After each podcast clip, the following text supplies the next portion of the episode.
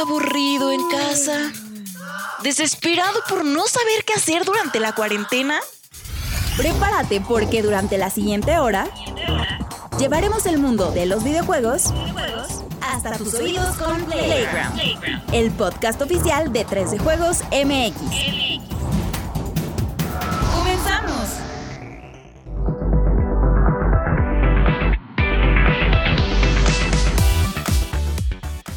¿Qué tal muchachos? Bienvenidos a un nuevo episodio de Playgrounds, este, que es el podcast oficial de 3 de Juegos MX. Hoy eh, dándole la bienvenida a Juanem y saludando a la voz más sensual del señor Rodogonio. ¿Cómo estás, amigo? Bien, bien, bien. ¿Cómo están todos ustedes? Igual transmitiendo desde el búnker, desde, el- desde los, este, desde las instalaciones de seguridad biológica de la Ciudad de México. Y pues dándole, así como tú dijiste, dándole la bienvenida a Rodogonio. Hablando de mí en tercera persona. Pero todo bien, todo bien por acá. Digo, la verdad es que disfrutando, jugando, viendo todas las series que se me pueden eh, ocurrir. La verdad es que me compadezco mucho de quienes no tienen hobbies, porque ahí sí la están pasando mal. Pero yo, yo, yo personalmente no la he pasado tan mal, la verdad. En términos de Tenemos a Michael. Jordan. Eh, Tenemos a Michael Jordan, exactamente. Digo, pues qué, qué mejor momento para ello, por supuesto. Y también tenemos a la barba siempre envidiable y sonriente del señor Luis Vikingo del Amor. ¿Cómo estás, amigo? Muy bien, carnal, es que qué gusto estar este, aquí en otro episodio, sobreviviendo una vez más, una semana más. Eh, pues contento, contento. Ya se me empieza a ser muy pesado todo, la neta. Este, la existencia es este, agonía. Pero bien, bien, está chido. existencia es agonía. Este, no, la neta está chido este, estar por acá cotorreando. Eh, espero que todos la ¿A estén quién pasando. quieres ver, vikingo? Por Dios, estás jugando todo lo que quieres, estás viendo todas las series que quieres. El vikingo es el único a nuestra audiencia que extraña las juntas de la oficina. Cristo, Sí, santo, es el único. Es el único. es que, fíjate que ya estoy medio harto de esas juntas, pero, pero te voy a decir algo. Extraño, sí, este, ver a otra gente. O sea, verlos ustedes. Pues para eso eh, está mi sí. Pornhub, bendito. Pero ¿Tú qué, para- por qué estás viendo todo ahí solo? ¿En serio? Le voy a dar dos vueltas con, esta situación, mi Rory, no manches. Muy bien. También es, eh, saludamos al señor Ángelo. ¿Cómo estás, amigo? Hola, un saludo a todos. Pues bien, aquí aguantando, como dice Rodri, otro, otro día ya que no sabemos si es lunes, miércoles, domingo, día de junta, no hay juntas. Todo, todo, todo, todo bien, pero por lo menos eh, nos mantenemos Hay- cuerdos hay salud. grabando. Hay salud y nos mantenemos cuerdos grabando aquí, aunque sea un poco de entre nosotros.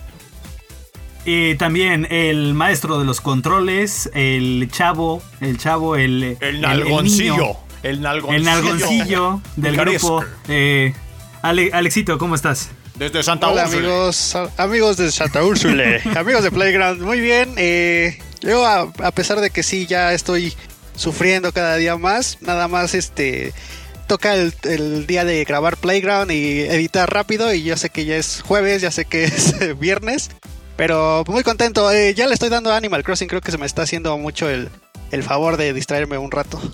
Así es, todos deberían jugar Animal Crossing y con eso nos pasamos a la primera sección del podcast. Bienvenidos a Playground, episodio 9.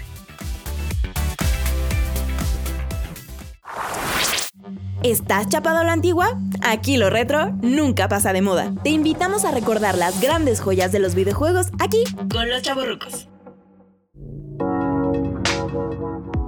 En la época dorada de los beat'em ups, el popular género brillaba en las arcades, pero también necesitaba tener fuertes representantes en consolas caseras. Capcom fue responsable de algunos de los títulos más brillantes y recordados. Y aunque del lado de Sega estaba Golden Axe, necesitaban un juego con un entorno urbano que fuera la respuesta a propuestas como Final Fight. Fue así que en 1991 nació Streets of Rage, un título que podía jugarse en modo cooperativo con tres personajes principales a elegir, animaciones muy bien cuidadas y una jugabilidad muy destacable para para su época. Uno de los elementos que más destacaron de Streets of Rage fue una banda sonora de ensueño, compuesta por Yuko Koshiro, quien más adelante fundaría el estudio Ancient que se encargaría de desarrollar la segunda y la tercera entrega de la serie para el Sega Genesis. La franquicia alcanzó su punto más alto en Streets of Rage 2, que es considerado por muchos como el mejor juego de la serie. Seguiría con pasos firmes con Streets of Rage 3 y hace unos días regresó a las consolas después de más de dos décadas con Streets of Rage 4. Una colaboración de Dotemu, Lizard Cube y Guard Crush que le hizo justicia al fuerte legado de una de las series más queridas de Sega para entregarnos una secuela que nos ha dejado encantados. Acompáñanos en este vistazo a la historia de la saga y a recordar su legado con un invitado muy especial.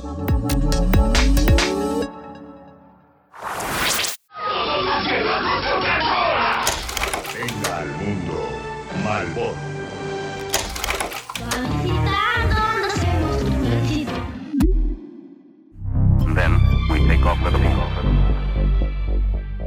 Es para mí un gusto darle la bienvenida una vez más aquí al señor eh, Tony Chan. ¿Cómo estás, Tony? Qué emoción aquí en este. Amigo Juanem, ¿cómo estás? Un auténtico placer de nuevo estar aquí por Playground en esta sección. ¿Cómo se llamaba? Es que es una palabra que no había escuchado en mi vida.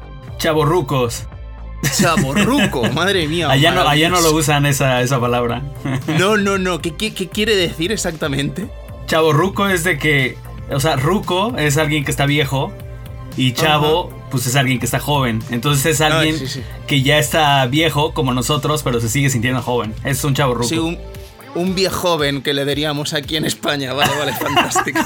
vale, vale, fantástico, fantástico. Entonces digamos No. que esta sección ahorita es como una, una mezcla extraña entre Sí. chavorrucos y este, la hora elegante porque sigue habiendo este, este choque cultural interesante, ¿no, sí, Tony? sí, na- naturalmente, porque además me, me gusta esta idea, porque además, eh, Juanem, no sé qué recepción tuvo Mega Drive eh, o Genesis, ¿no? Aquí Genesis, en era. México.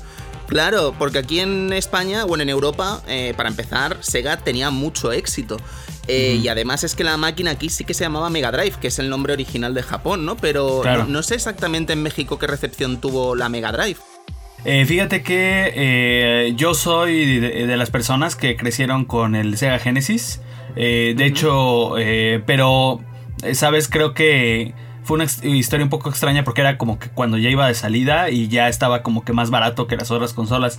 Yo sí me atrevería a decir que por acá Nintendo siempre tuvo el dominio porque hubo un programa de televisión y una revista oficial de Nintendo y Sí, hubo hombre. como, como mucho Claro, impulso claro. Este, El, mediático. programa de, de Gus, ¿no? Y todo El esto. programa de Gus que, que Sí, sí, recientemente falleció. extendemos Ajá. nuestro pésame también desde aquí, desde España. Tenía un amigo mexicano que ahora está Ajá. viviendo por allí, que volvió.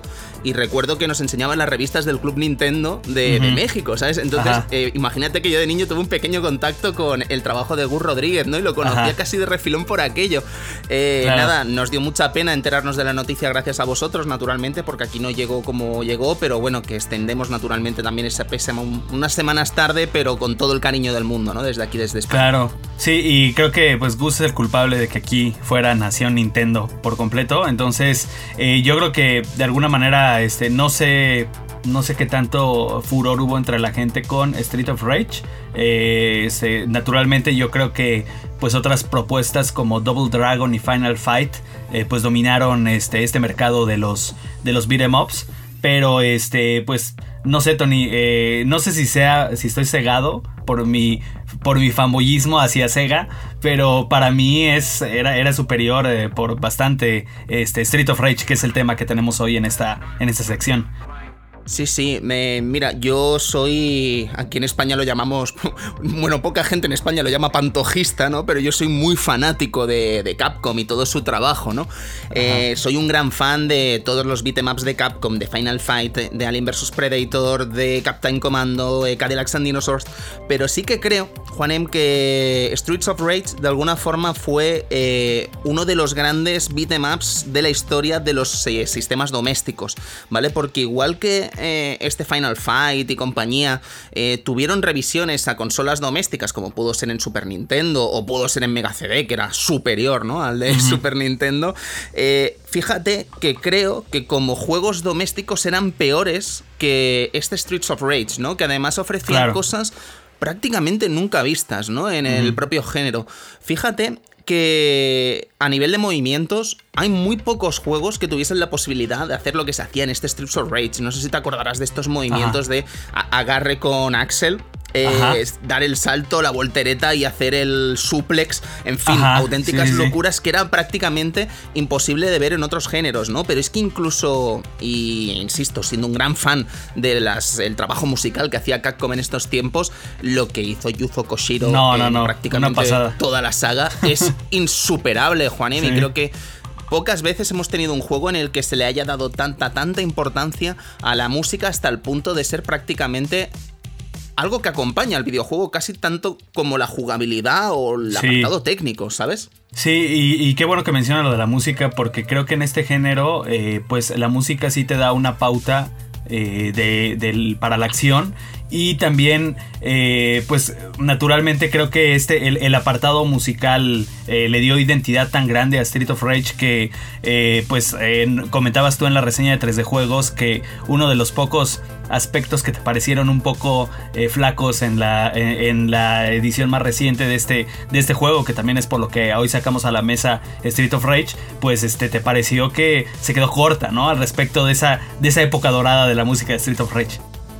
Eh, sí, porque mm, bueno, creo que todos estábamos ilusionados, ¿no? Con el retorno no solo de Yuzo Koshiro a, a Streets of Rage 4, sino también el retorno de Motohiro Kawashima, que es otro de los grandes eh, em, compositores, ¿no? De, de esta saga.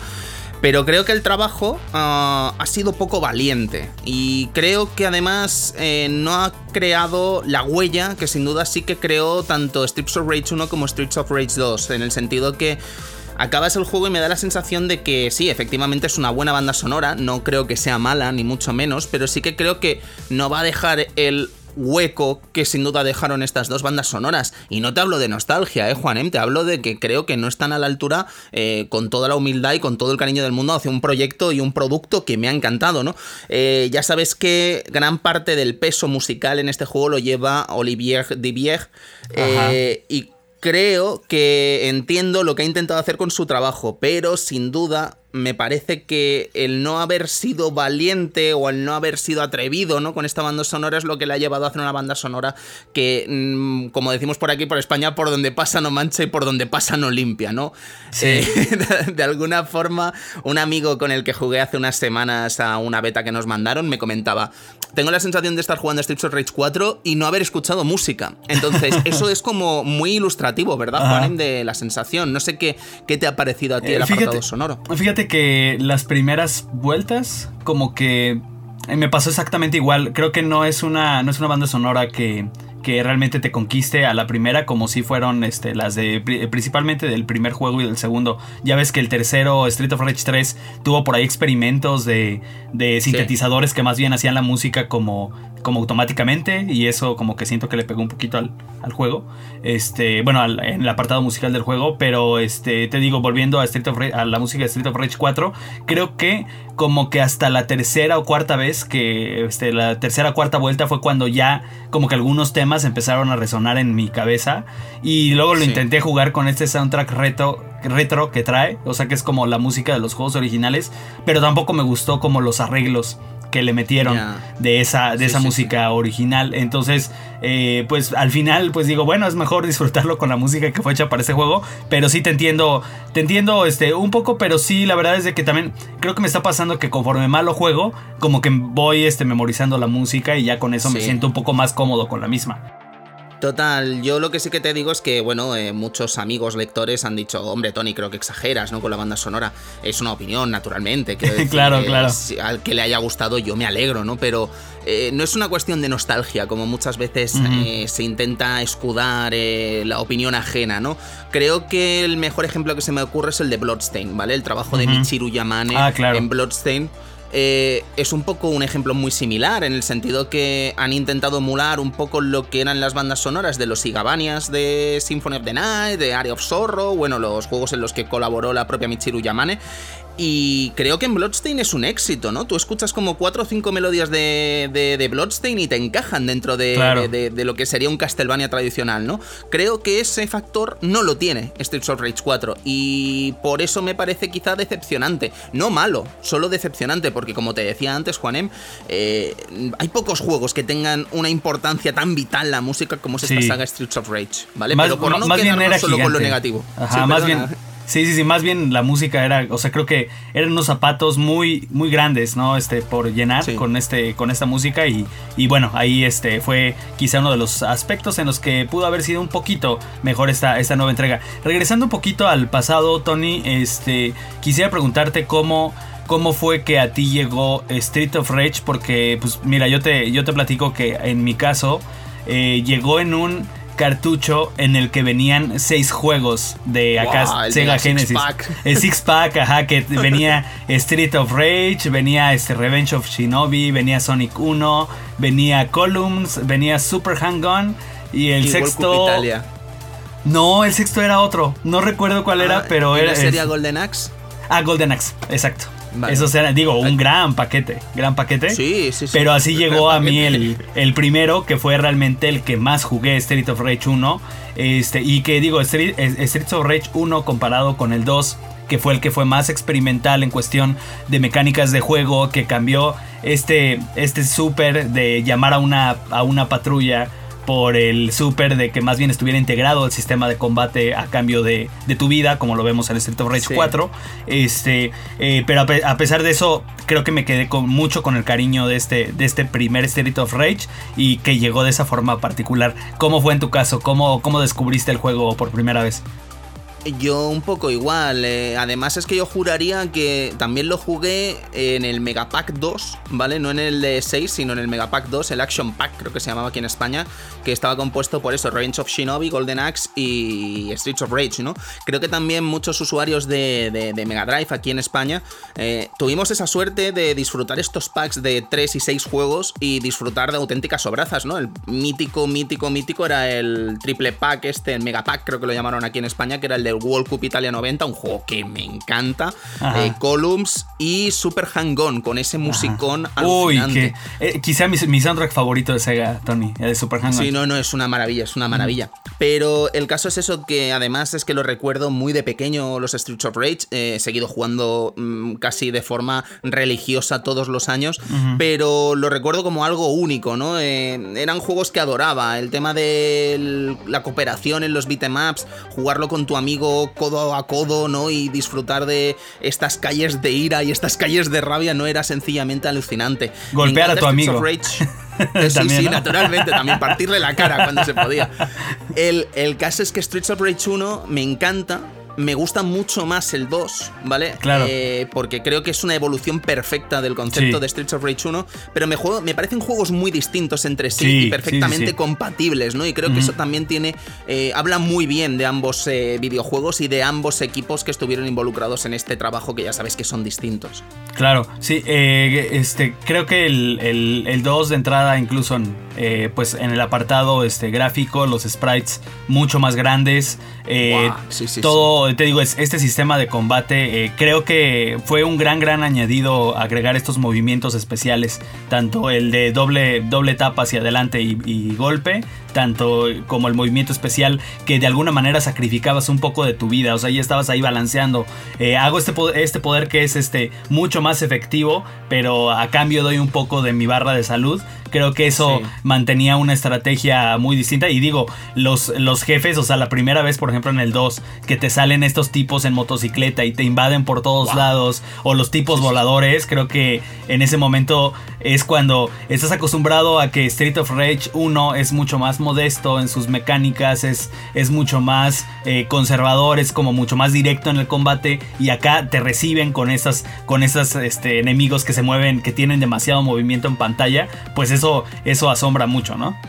Sí, naturalmente. Piensa que Streets of Rage 2 es de los primeros cartuchos de 16 megas de, de- de Mega Drive. Eh, creo que pocos juegos en esa época los tenían. Aladdin, de hecho, es uno de ellos, que Claro. naturalmente el amigo. Soy más del de Super Nintendo, eh, debo decir. Esto es un debate Tony. que ya hablaremos, ya Ya hablaremos. hablaremos. ya- sí. Pero te quiero decir que sin duda Anshen eh, supo sacar partido de esos 16 megas y hacer una auténtica locura ¿no? con este videojuego. Además, Juan M, lo que de los poderes que te quitan vida y tal, fíjate que es una evolución casi del género, ¿no? Porque, claro, estos poderes especiales han estado prácticamente en todos los juegos importantes del género, ¿no? Hablando, por ejemplo, de los de Capcom, esto siempre ha estado. Pero el hecho de tener una especie como de herramienta para eludir los rivales eh, que te atacan de forma simultánea y sumarle un ataque especial que es muy ofensivo, como pueda ser el de Axel, ¿no? El combo este que te pega eh, es una auténtica maravilla y creo que también abrió un poco el género a nuevas ideas. Además, Streets of Rage 2, algo que tiene muy distinto del 1 es precisamente lo diferente que son los personajes entre sí, ¿no? Sí. Eh, creo que no sería exagerado decir casi que estás jugando a un juego distinto con cada uno de los personajes, Sí. ¿no? Porque Skate no tiene nada que ver con Max y Axel no tiene nada que ver con ninguno de ellos tampoco, ¿sabes? Ni con Blaze ni con ninguno de ellos. Entonces, eh, creo que se hizo un, grandísimo trabajo y en Streets of Rage 3, a pesar de que a veces parece que no nos guste, yo creo que a todo el mundo nos gusta Streets of Rage Sí, 3. claro, Lo que pasa es que claro. es difícil estar a la altura del 2 y quizá los tiempos eran distintos cuando se lanzó, eh, se tomaron algunas decisiones. Toda la extrañas. censura, la censura para Claro. Occidente. Sí, eso sí, fue, no eso fue uno de los detalles que le pegó. Ajá. Sí, sí. Pero creo que el problema de Streets of Rage 3 fue una más, un problema más circunstancial del tiempo en el que se lanza y lo que había en el mercado en ese momento. Y lo cansados a lo mejor que estábamos con el género beat'em up en, para aquel entonces, que un problema de calidad, ¿no? Porque yo no creo que Streets of Rage 3 sea un juego malo, ni mucho menos. No. Solo creo que no. Yo creo que el 2 marcó un techo demasiado alto que el 3, con sus buenas ideas y buenos conceptos, no, no pudo alcanzar.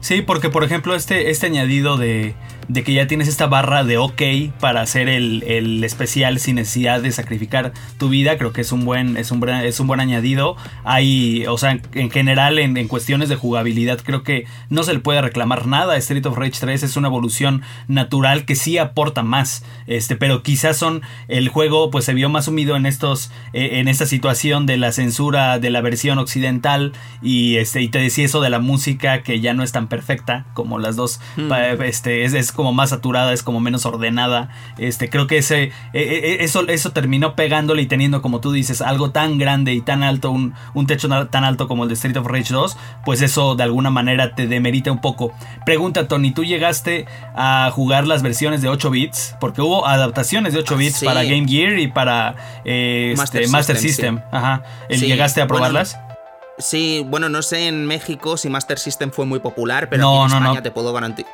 Buah, aquí en España fue muy popular, no a niveles locos de Brasil, que ya sabes que es una consola casi Ajá. de culto allí en Brasil. Claro. Eh, pe- pero aquí en España sí que fue una consola muy popular y no te sabría decir si a la altura o incluso más que la propia NES.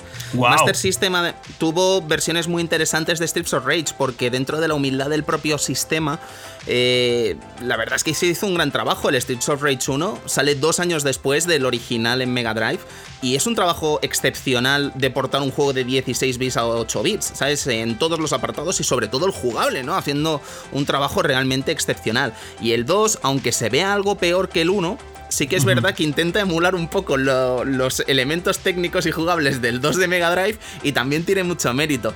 Creo que si en ese momento no tenías la oportunidad de disfrutar de una Mega Drive, pues era una solución bastante, bastante óptima, ¿no? Y es que estos juegos de Master System, estos ports, eh, estaban francamente bien. A mí me gustaban mucho, sí, sí. Sí, eh, de hecho, bueno, investigando un poco, eh, parece que el 1 en específico tenía un poquito de, de problema en cuanto a la caja de colisión, que, que causaba por ahí como un gameplay no tan eh, este, rico. En el segundo, No, claro, claro. En el segundo se, este, se corrigió eso, digo, digamos el segundo es mucho, mucho mejor en cuestiones de, de jugabilidad, pero sí, como dices, pues este, qué locuras que, que hacían esto, ¿no? Este downgrade, ya quisiera ver ahorita que hicieran, no sé, un juego de, de siguiente generación eh, downgradeado para que pueda correr en las consolas actuales, estaría Y interesante. no, y además, fíjate, Juanem, que es lo que comentabas en el anterior Playground sobre los juegos que comprabas de Wii, que se lanzaban en PlayStation 3 Ah, y claro, Xbox 360. claro. ¿Sabes? Es un ejemplo perfecto. Es un caso similar, sí. Sí, es perfecto y además eh, es hasta incoherente, ¿no? Porque eh, estos juegos de Master System no vendían ni se hacían con la intención de que vendiesen más que los juegos de, que se lanzaban en Mega Drive. Pero es que esos juegos de Wii sí que tenían un mercado muy amplio en el que podrían haber aprovechado y no lo aprovechaban con un producto de éxito, o bueno, de, de calidad, quiero decir, ¿sabes? Claro. Entonces, eh, de alguna forma es curioso, ¿no? El ejemplo de estas cosas, y cómo unos lo llevaban bien y otros lo llevaban tan mal, ¿no? Ahora, este, pues pasando ya un poquito para ir cerrando a, Street of Rage 4. y- Híjoles, Tony, qué, qué locura. Creo que cuando vi el tráiler yo dije, ah, puede estar bien. Siempre tengo yo conflicto con estos juegos que pues eh, vienes de una época en la que el pixel art es perfecto. Por ejemplo, me pasó con Trials of Mana. Me gustó mucho el, trabajo que se hizo a nivel jugable, a nivel de, de llevar el juego al 3D, pero los gráficos no terminan por convencerme, aunque no sean malos. Y creo que en este caso, Tony, es de los pocos en los que digo, ok, siempre voy a estar casado con mis pixeles y me encanta el trabajo de pixeles de los juegos originales, pero por lo menos aquí a nivel visual es una locura lo que se logró y se ve tan bien que yo digo, o sea, siempre voy a tener eh, este, en, en- en mi vitrina de los favoritos a los Street of Rage originales. Pero vamos, cuando ves este juego dices, eh, puedo prescindir de, de mis pixeles porque realmente se ve increíble y la jugabilidad, Tony, o sea, es- es magnífico. De hecho, lo, lo- lo mucho que se siente como Street of Rage, lo maravilloso que, que- que era este, este motor de Ward Crush que le permitía a los desarrolladores realmente ir cambiando en tiempo real cada uno de los golpes para que se sintieran exactamente como en Street of Rage 2, que es que siento que Es como la, locos, la inspiración este principal, ¿no? Ajá. Sí, sí, es que están locos, Juanem. Yo cuando veía aquel vídeo de diario de desarrollo en el que eh, Jordi Asensio estaba Ajá. jugando a la vez al Mega Drive y al Street Fighter Ajá. Rage 4, ese fue el momento en el que yo me casé con el juego, ¿sabes? Ese fue el Ajá. momento en el que dije, vale, están como cabras, ¿sabes? O sea, estos Sí. son de los locos de los míos. Y además tuvimos la ocasión de entrevistarlos eh, hace unas Ah, qué semanas. bien. Ajá. Y, y fui, a, fui a punzar, ¿sabes? Porque estaba seguro, digo, estos son unos locos del beat'em up que no veas, ¿sabes? Y naturalmente les pregunté en plan, pero vamos a ver, chicos, ¿vosotros seguís jugando a beat'em ups? ¿Lo seguís disfrutando? Y nos confirmaron que sí, que, que- que están jugando para pasarse Sengoku 3 de Neo Geo con un crédito, ¿no? Y digo, vale, vale, o sea, no me digas nada más, eh, no me platiques más, ¿no? Miki. No, pues el, el caso es que si te fijas incluso, eh, cuando nombró Sengoku 3 dije, vale, pues ya entiendo todo, porque el sistema Ajá. de combo de Streets of. Rage 4, este de, de sumar combo y que si te pegan pierdes el combo y tal, es muy similar al de Sengoku 3. Claro, y además claro. es que le suma, le suma una rejugabilidad interesantísima a la hora de batir mejores puntuaciones porque es que es muy desafiante, ¿no? El intentar que no te toque nadie para eh, ir haciendo combos muy largos y que eso se traduzca en puntuaciones realmente bestiales, ¿no? La primera partida creo que todos lo hemos jugado igual, ¿sabes? Eh, pasándonos este modo historia para acabar todos los niveles, Ajá. pero no sé si estarás de acuerdo, Juanem, creo que todo empieza con Streets of Rage 4 cuando empezamos en ese modo arcade, El modo arcade. sin continuaciones, sí, sí, sí. ¿verdad? Sí, definitivamente. De hecho, eh, créeme que la dificultad me ha, me, o sea, me ha parecido muy bien. Eh, fíjate que el único problema que yo he tenido es de que yo he jugado con un amigo, obviamente a distancia. Ahorita, pues todo el mundo estamos eh, confinados. El- yo juego en X, eh, lo estoy jugando en Xbox. afortunadamente también el juego llegó en, en Game Pass. Eso lo hace muy accesible a, un público muy extenso. Eso es muy bueno. Este, y mi amigo juega en PC. Entonces no sé si por problemas del crossplay nos llega a pasar que la partida se queda congelada y puede llegar incluso a colapsar. Algo que en el modo arcade es muy negativo porque a lo mejor ya vas llegando a la isla de donde están este, al final los, este, los jefes y, y a lo mejor ahí se te traba y colapsa la partida y es como no puede ser hora una y media una hora y media dos horas de esfuerzo y de estar guardando las vidas y todo como para perder yo te confieso Tony que eh, a pesar de que me he estado divirtiendo mucho, eh, eh, sigo normal, o sea, sigo dominando la dificultad normal. No me quiero imaginar cómo se pone en difícil y en, y en mega difícil, creo. Y viene otro que es manía, algo así, ¿no? O sea, Sí, el Maniac, el Maniac. Eh, de verdad- el Maniac es, una locura, una locura. Además, pasa como en el Streets of Rage 2, es que ya te digo, están locos, ¿sabes? Han copiado para bien lo que se hacía en Streets of Rage 2. Eh, los García, estos, eh, resulta que van, son Usain Bolt, ¿sabes? Van Claro. corriendo por el escenario que dices, pero madre mía, pero ¿cómo puede ser, ¿sabes? Y, y- y el pobre Axel, que parece que tiene artrosis en el 4, ¿sabes? Pues no, no los coge, ¿sabes? Bueno, no los coge, ya me entiendes, ¿vale? No los Sí, coge en el sí. sentido español, ¿vale? Claro, claro. no la liemos otra vez. El Sí. caso es que eh, creo que es nivelado y desde luego el que quiera un desafío mayor en el modo arcade lo va a encontrar con estos niveles de dificultad que ya te digo están estupendos. Sobre lo que comentábamos también hace un rato de los especiales, eh, ¿cómo has visto este nuevo sistema de especiales? Porque creo Me- que ha me sido gusta. Excelente, ¿eh? Sí. O sea, es una especie de mezcla con Entre el Street uno y Fighter el 4 dos. y el Focus Attack. Ajá. Sí, y, y esto de guardar la vida y que si vas pegando vas recuperando la vida, creo que ha sido una idea estupenda. ¿verdad, Buenísimo. Sí, además, eh, este, este aspecto de ir como que, que sean como un coleccionable, encontrar las estrellitas en, en- debajo de los objetos, nos recuerda cómo encontrábamos en Street of Rage 1 las, las este, patrullas, ¿no? Este, debajo Sí. también de los objetos. Me gustó eso, que fueran este, este como coleccionable muy limitado, que cuando estás jugando en cooperativo, pues es casi casi de decidir ahí al momento quién tiene el mejor especial, cuál nos conviene más para este jefe. Eh, realmente le da ahí un toque estratégico muy interesante. Sí. Sí, sí, y los personajes también estupendos, ¿eh? Guau. Porque, bueno, me, Floyd me encanta, hablando de los nuevos, sobre todo Sí, Floyd me encanta. Eh, mm, Adam, eh, creo que no se podía hacer mejor este regreso de Adam, eh, es estupendo, ¿sabes? Se ha adaptado de alguna forma a los nuevos tiempos con, con gran soltura. Y Cherry, eh, al principio no la, no la llevé. No me acomodo todo- yo. Sí, pero a mí sí me gusta mucho, ¿eh? O sea, me parece una. Un, un rollo skate, ¿vale? O sea, Sí, decir que skate. son distintos naturalmente, pero eh, tiene cosas muy interesantes, sobre todo los ataques especiales con la guitarra que son alucinantes, sobre todo el ataque aéreo este que hace como una especie de martillo, ¿no? Eh, Ajá, con la guitarra. Si se le saca partido es una auténtica maravilla. Lo, lo que no me gustó de ella es de que como que siento que la acción se me descontrola mucho, es, es el personaje más rápido, eh, siento que se me descontrola mucho la acción, sobre todo ahora que he estado jugando en cooperativo, eh, hay veces que agarramos, por ejemplo, a un enemigo, algún jefe o algún, algún enemigo con bastante salud, lo agarramos por los dos lados y le estamos así rebotando, que es maravilloso cómo rebotan los enemigos, cómo rebotan los objetos Ah, sí. en Street of Rage 4. El Jaggle, y, sí, y- sí, el y- Jaggle y- del Tekken. Exacto, y no me gusta que en, en el último el, el último golpe del, del combo de ella es como un golpe en el que avanza demasiado, entonces casi siempre termino golpeando a mi compañero cuando, cuando estamos este, haciendo ahí el combo, entonces eso es lo que siento todavía que me falta como eh, un poco más de práctica con ella para poder dominarlo, pero sí digo, es, es interesantísimo, yo me sigo quedando con Blaze, al igual que en los juegos originales, me parece a mí el, el personaje como perfecto, me gusta mucho Axel, pero como dices, híjoles, aquí está tan pesado.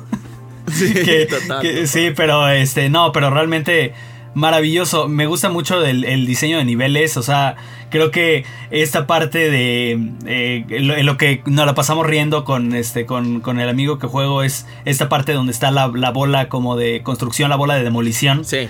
Que, que, que la estás empujando para ir golpeando a los enemigos. Me parece maravilloso. El diseño de los enemigos también, eh, la variedad que hay. O sea, la primera vez que te encuentras este tipo como de artes marciales que te regresa todo el daño que le haces y que tienes que más bien buscar eh, agarrarlo o buscar este rodearlo para darle por detrás. Este, los. eh, eso sonó muy mal acá en México, perdón. Este también No te el. preocupes, en España ha sonado bien, ¿no? normal, ¿sabes? Te diría. Creo que voy a platicar más contigo para que no me toquen los albures de por acá. Este, también estos, estos este, policías con escudo. Que, híjoles, cada que salen es así como. eh, hay, que, hay que actuar rápido, hay que, ver, hay que ser estratégicos para romperles este escudo y poderlos vencer. Creo que eh, toda esta variedad de enemigos le imprime al juego realmente esa variedad que lo hace uno de los mejores beat'em ups en muchísimo tiempo, Tony. Y, y creo que ahí, pues, este, muchos dicen, pero ¿cómo es posible que se emocionen tanto por un juego que lo acabas en dos horas? Pues es que es realmente eh, toda esa, to- toda esa- esas capas jugables que cada partida es especial, que cada partida es emocionante, que dominar los diferentes niveles de dificultad es, todo un reto, que como dices, esta, este nuevo sistema de puntuación que con los combos se enriquece bastante, realmente el juego tiene para mucho y también me ha gustado mucho esto que han hecho con, con, este, los añadidos retro, ¿no, Tony? Oh, qué maravilla, madre mía. Yo es que cuando hice el avance, eh, lo comento en el análisis, cuando hice el avance dije algo así como que Streets of Rage 4 era el Sonic Mania de la saga Streets of Rage. Sí, sí, sí, sí, ¿vale? definitivo. Pues cuan- cuando dije eso, no pensé acertar tanto, ¿vale? Porque Sí. al final ha tenido más razón el juego de lo que podía tener yo en aquel texto, ¿vale? Porque eh, es que es así, el hecho de desbloquear esos personajes y todo el trabajo que ha hecho Warcrash para adaptarlos al nuevo juego es sencillamente alucinante, ¿sabes? Y de alguna forma añade nueva jugabilidad con cada uno de estos personajes como si fuesen prácticamente del propio juego. ¿Sabes lo que, lo que sí que he echado de menos de alguna forma? Es poder jugar con el Max remozado, ¿vale? El Ajá. Max, eh, ¿sabes? Que sale en, el- la, en la pantalla de presionar Claro. Star, o sea que supongo Sí, que no es sí. spoiler.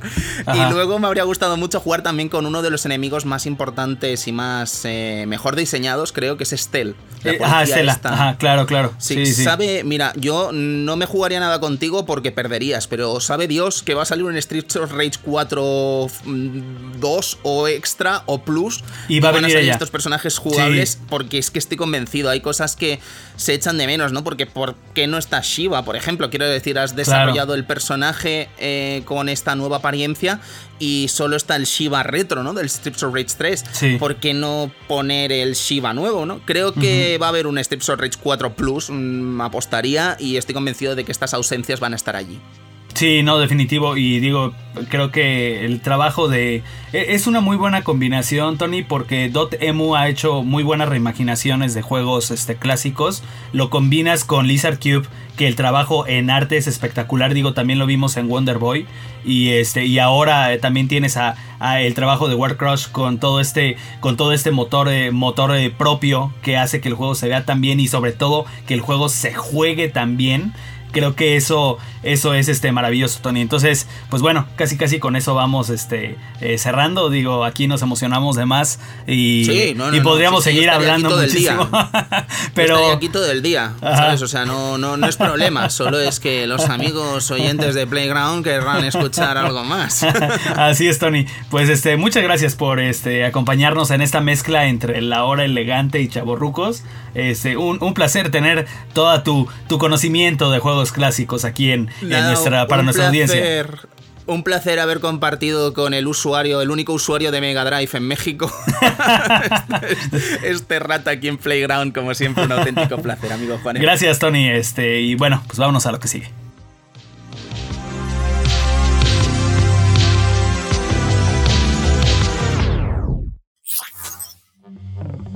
El staff de 3D Juegos analiza los títulos más relevantes de cada semana. Acompáñanos en el ¿Qué estamos jugando?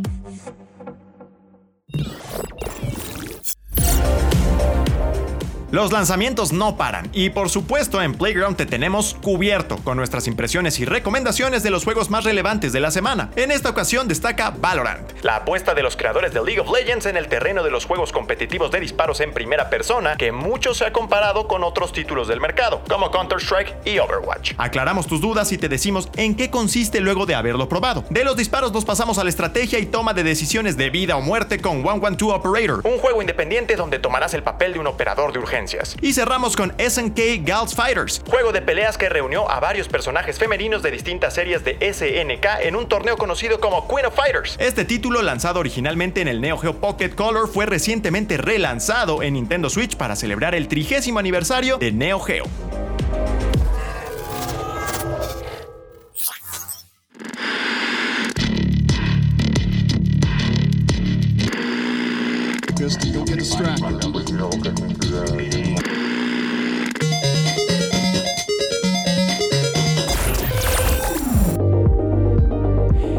Bueno, pues en estos días todo mundo ha estado hablando de Valorant y la verdad es que yo he estado muy confundido porque honestamente no lo he podido probar y sé que es como que el tema en boga dentro de la industria de los videojuegos. Sabía que venía de la gente de Riot, que está en plena expansión. Y afortunadamente, aquí en 3 de Juegos MX ya tuvimos a un, a un experto. Ya tenemos un experto en Valorant para que nos explique y nos diga todo lo que tenemos que saber sobre este título que está dando tanto de qué hablar. Digo, no sé si también Juanemcito por ahí está empapado un poco en el tema. Yo estoy dispuesto a escuchar. Estoy dispuesto a escuchar. Ángel Orco, por favor, actívate. Pues justamente tuvimos la, bueno, tuve la oportunidad el viernes pasado de jugar, eh, de jugar un poco primero de Valorant. este se dividió en dos partes. O sea, la primera parte fue el viernes, que eh, invitaron a jugar a varios, tanto influencers como medios. Ah, obviamente, en línea fue un bootcamp donde nos dieron acceso como a un build del juego. Creo que, o sea, comparándolo con la beta que empezó justo ayer, no, no fue el mismo build. O sea, tenía unos, unos cambios ahí, ya saben, como posición de objetos y cosas así un poquito distintos.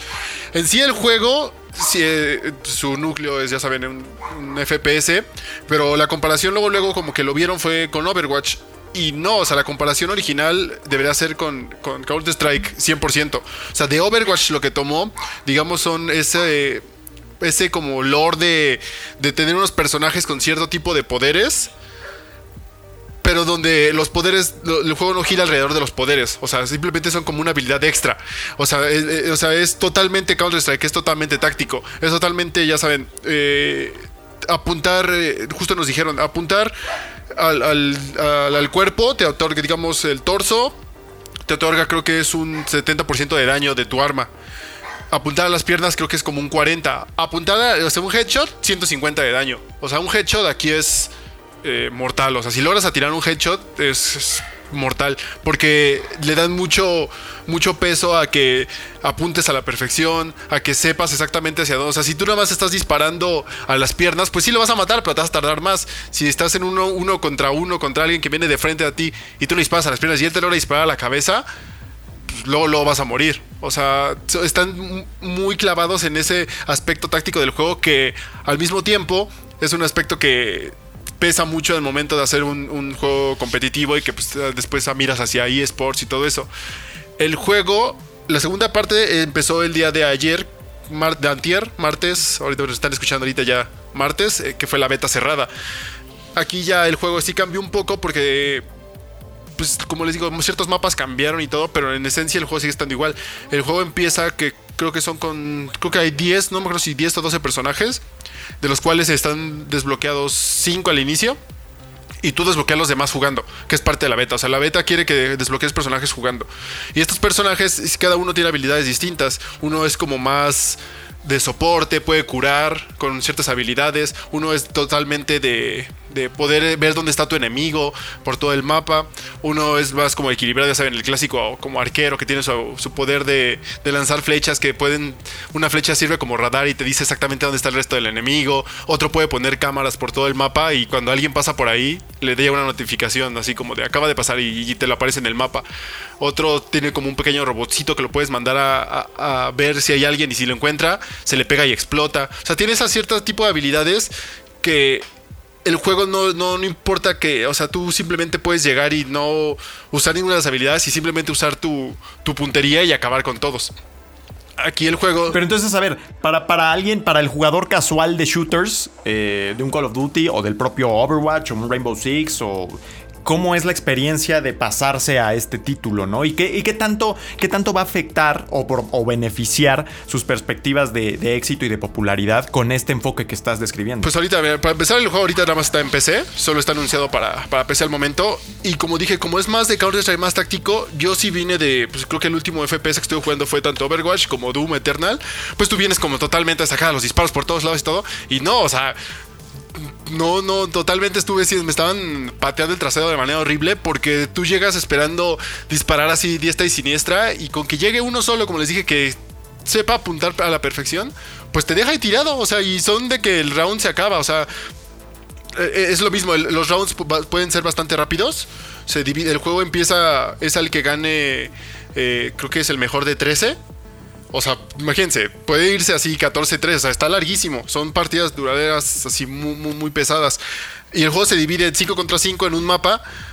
Puedes ganar, se, divide tanto en los que atacan como los que defienden. Los que atacan tienen una pequeña bomba que tienen que ir a plantar. Si la logran plantar, ganan. Si el, equipo de los que defienden elimina todo el resto del equipo y no plantaron la bomba, pueden ganar.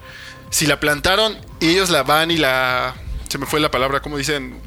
La desactivan, gracias. Si la desactivan, ellos ganan los que defienden. O sea, tiene la variedad de que no simplemente es llegar y disparar. Que sí, sí puedes ganar así, sí puedes ganar eliminar al otro equipo.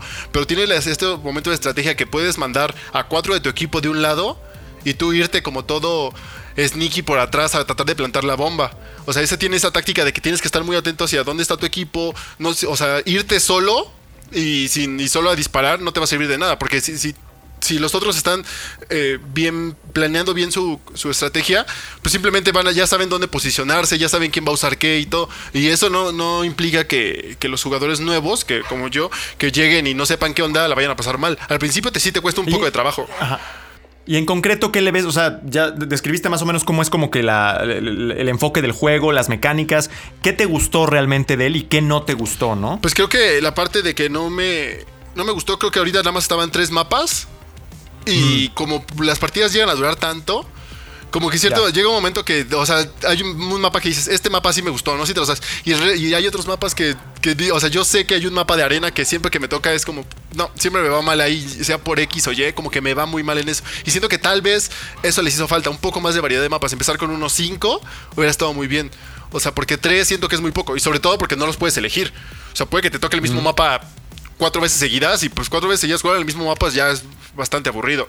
Y lo que, ¿Y qué, sí- y qué sí te gustó? Ajá. lo que sí me gustó mucho es que sí requiere, sí, sí te hace, sí te, la dificultad que pone el juego sí te hace, digamos, sí te pone un reto, sí te hace ser un poco mejor. O sea, si tienes que estar practicando, ya no vas simplemente a disparar así a lo menso. O sea, tratas de enfocarte directamente en disparar a la cabeza. O simplemente saber cuándo no, no, no tienes que disparar. Cuando simplemente puedes aceptar la derrota y dices, este round ya lo perdí, voy al siguiente. Porque lo que no mencioné al principio es que puedes comprar tus armas. Todos los personajes pueden comprar las mismas armas. Todas las armas son las mismas. O sea, tienes rifles, escopetas y todo. Ah, O sea, o cada uno tiene una habilidad especial. Pero cada- todos los- pero todas las armas son iguales. O sea, no puede ser que, por ejemplo, Rodri tenga un sniper este, que compró con eh, dinero real, súper este, OP, y yo tenga mi pistolita. O sea, el juego tiene un sistema de dinero dentro de las partidas, pero todos pueden comprar el mismo. O sea, obviamente si vas ganando tienes más dinero, pero tú puedes comprar Ya, claro. el mismo sniper Creo que en Counter-Strike es donde hay eso, ¿no? que paja, que puedes comprar tú mismo, o sea, to- to- todas las armas son iguales, no hay desequilibrio en eso. Eh, Donde viene la diferencia son con las habilidades. Y a mí lo que me gustó mucho es que sí puede, o sea, sí te, sí- por ejemplo, agarras un arma y dices, ¿sabes qué? Voy a ser bueno con esta arma y quiero aprender a usar esta arma. Y vas y la usas.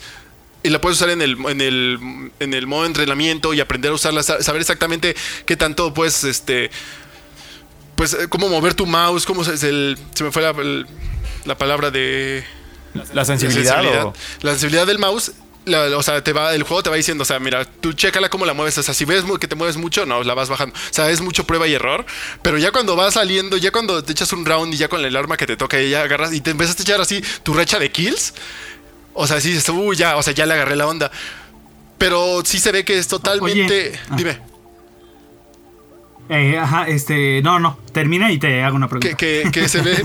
es que leo que se ve que es totalmente. Está, está enfocado más hacia como un jugador un poco más clavadón.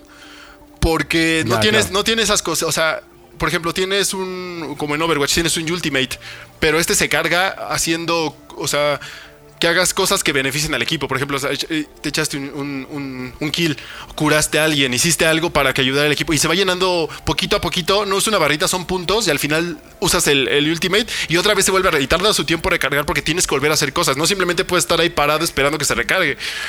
Y les digo, no, no, no es necesario, no, no es una habilidad que va a cambiar para el juego para todos. O sea, requiere que uses la combinación de tu habilidad con las armas, con tu buena, este, disparando bien a la cabeza y que co- coordinándote con tu equipo. O sea, no, no, no, no hay estas cosas como por ejemplo en un, en un Call of Duty que llegas y tienes tu recha de kills y desbloqueas algo mejor, ¿no? Que, que te va a hacer todavía tener más kills. O sea, aquí no hay de esas cosas. O sea, es matas y, Ya. y, y ya adelante, matas y adelante. O sea, no te recompensan más que con con un poco de dinero para comprar un arma, pero por ejemplo, si tú eres Rodri y compraste tu arma, que es por ejemplo un, un- te gustan mucho los snipers, tú tienes tu arma así sniper que te costó dentro del juego dos mil monedas y tú desde el inicio del juego lo tienes y no, no te han matado, pues para qué vas a comprar algo más, o sea, tu dinero se te queda ahí. Lo, digamos que. Lo, lo- lo único que, que cambia del juego es que a la mitad del- de los rounds cambian de lugar.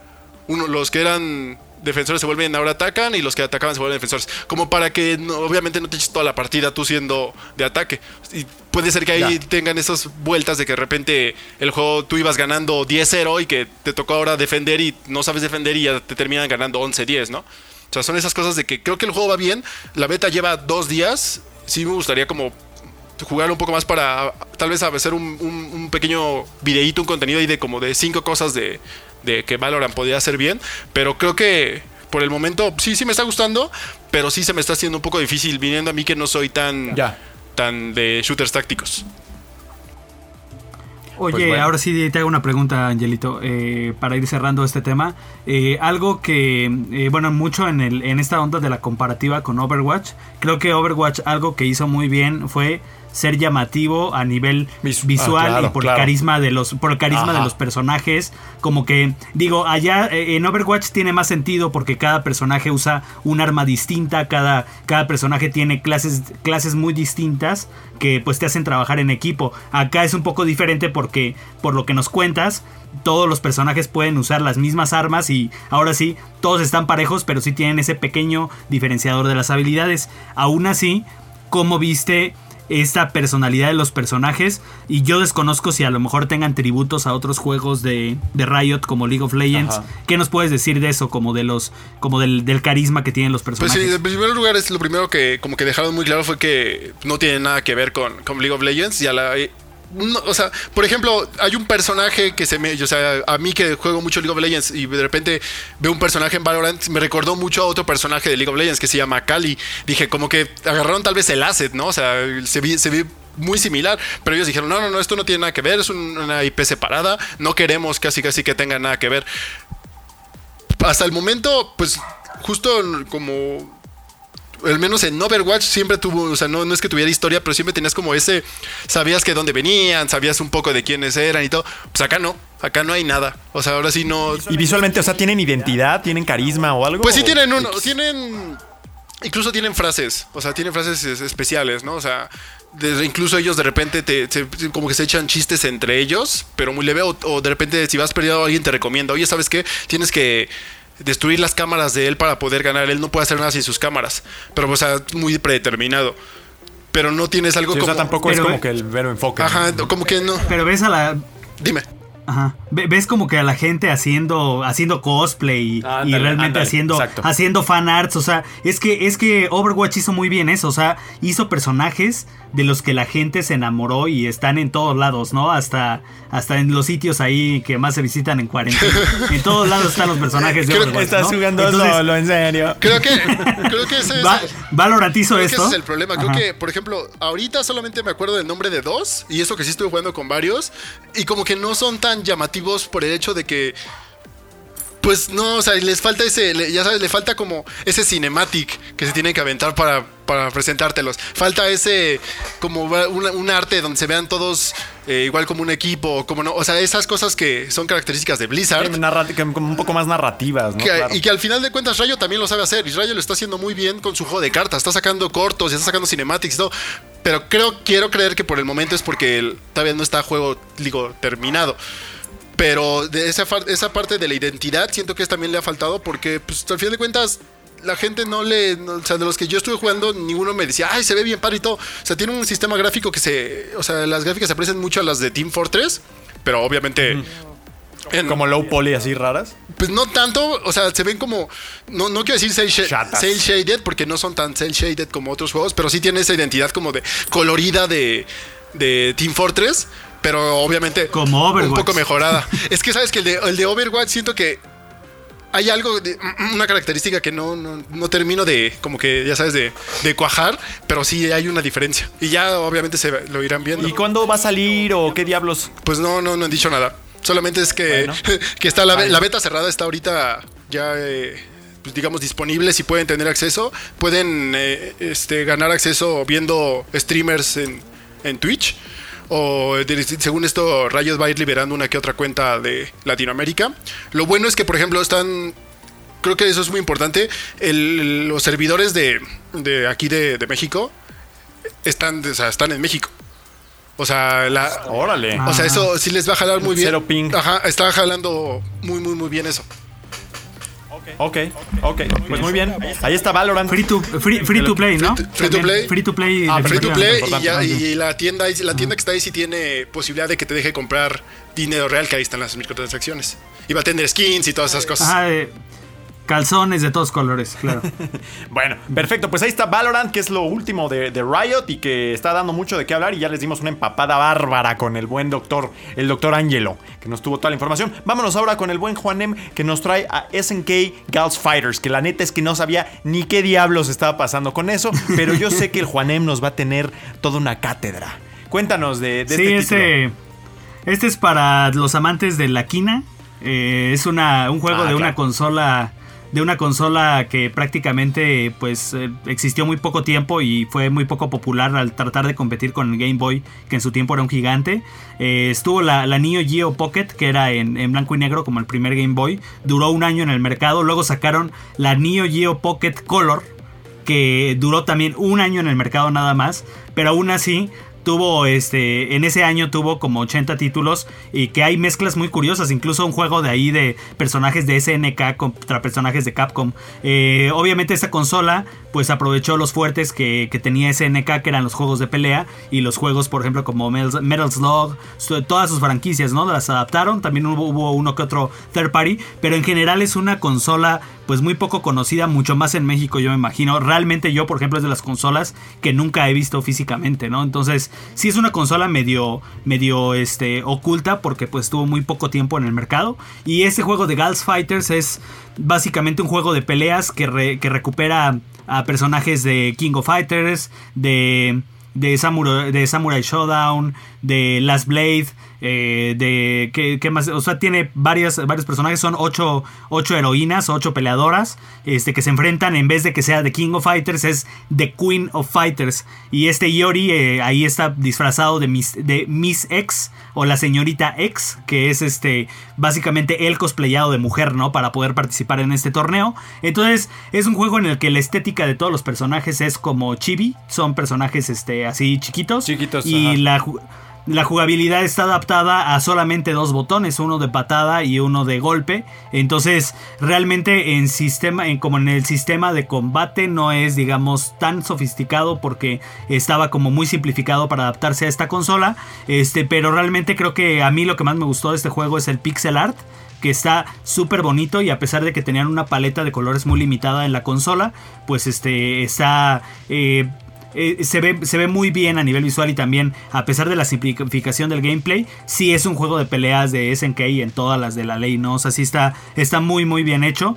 Y, este, y bueno, de, en cuanto a la adaptación, el juego está muy bien, eh, eh, eh, muy bien emulado. El estudio que lo hizo fue Code Mystics, que ya habían hecho adaptación de varios juegos de, de SNK a consolas como el PS Vita. Entonces ahora ellos fueron los que adaptaron este, este juego. Y tú puedes ver en la pantalla lo que es el skin del Neo Geo Pocket con varios colores, como con varias presentaciones, y en medio a la pantallita, recordemos que era pues una pantalla como de 100 píxeles de cada lado, ¿no? Entonces era una pantalla muy chiquita, entonces lo puedes ver como en la resolución original viendo el cuadrito chiquito en medio de la pantalla o puedes hacerle zoom como para que la pantalla te llene. Ajá, y este, y bueno, eh, incluso los skins son como interactivos porque si tú tocas físicamente en la pantalla táctil del Switch los botones y el stick, eh, puedes controlar también así el juego, que es súper incómodo. Pero Sí, digo, porque no, no llegas, ¿no? Ajá.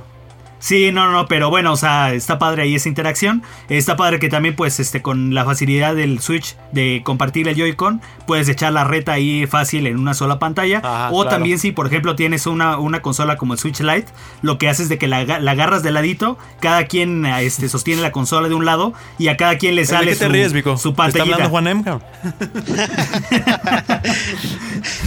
violento. Y a, cada, y a cada quien le sale una pantallita chiquita donde puede ver este, pues, la acción, ¿no? De, de su lado, ¿no? Entonces, eh, digo, está bien. eh, no, les digo, muy poco sofisticado para el estándar de los juegos de pelea actuales. Eh, es más, pues que lo vean como una pieza de museo, ¿no? Como un vistazo a un juego bastante raro de SNK que muy pocas personas jugaron y que realmente es accesible porque cuesta 8 dólares en pesos, es Ah, como perfecto. 150 ¿Mil y pesos? tantos, algo así.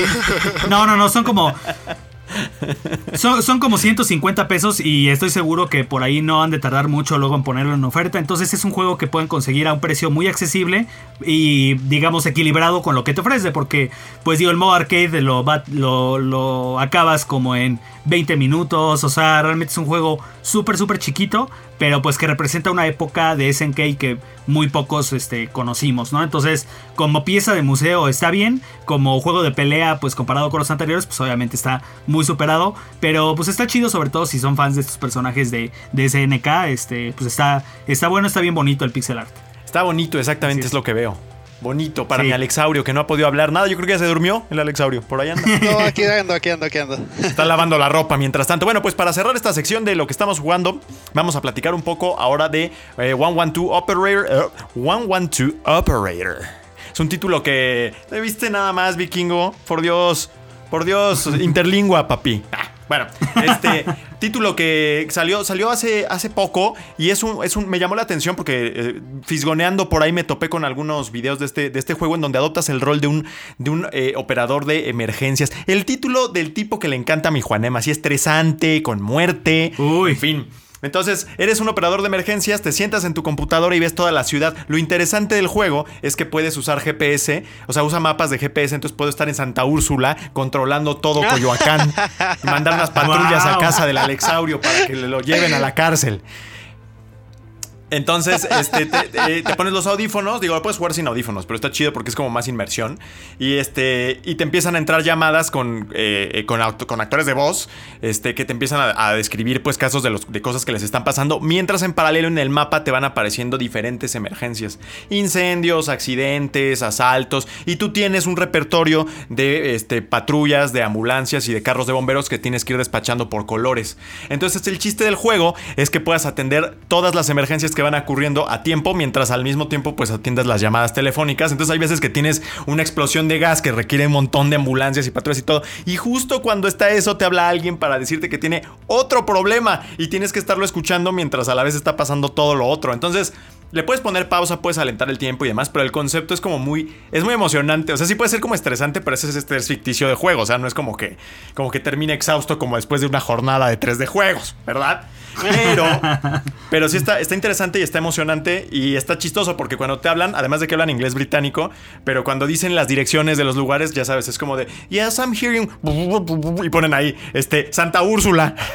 o sea, ponen en el texto que es Santa Úrsula 38, no sé qué. Y sí sale la dirección y es ahí. Y ahí vas y ahí mandas tus patrullas. Y, y tienes que ir equipando mejor a tus policías, tienes que ir equipando mejor a tus ambulancias, ir comprando helicópteros, ir para que puedas responder mejor a las emergencias. Entonces es un juego, un juego bien interesante, bien, bien ingenioso, la verdad. Y que sí puede ser muy emocionante, pero también muy repetitivo porque pues vas avanzando y sigue siendo lo mismo, lo mismo, lo mismo. Y luego ya hay un punto en donde ya te sabes incluso de memoria las, las llamadas de emergencia, ¿no?